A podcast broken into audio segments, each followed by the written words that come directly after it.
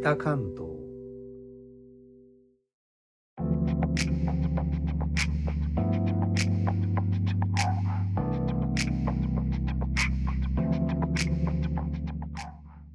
インドネシアから帰ってきた高野です。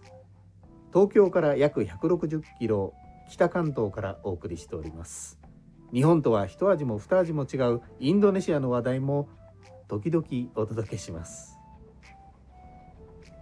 家の近くのこの地区の神社に来ています。ここの前には万葉の道と名付けられた小道が通っています。その先には海岸がありましてその浜は万葉集に収録された歌に読まれた場所だそうです。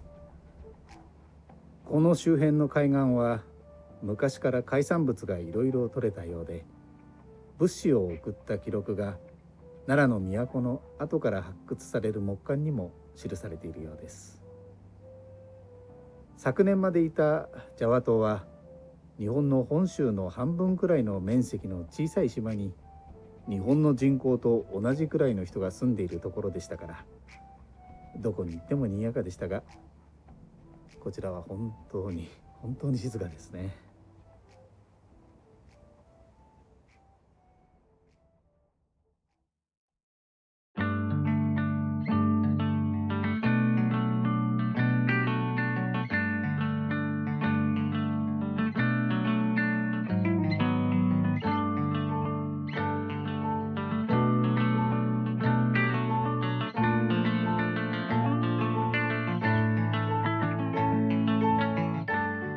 ということで戻ってきました。外から戻ってきました。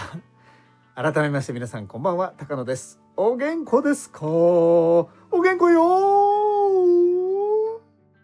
お知らせです。2月14日火曜日の19時夜19時に音声配信プラットフォームスタンド FM の人気配信者モンブランパークさんのチャンネルで私も加えていただいて収録したコラボ配信をお送りする予定です。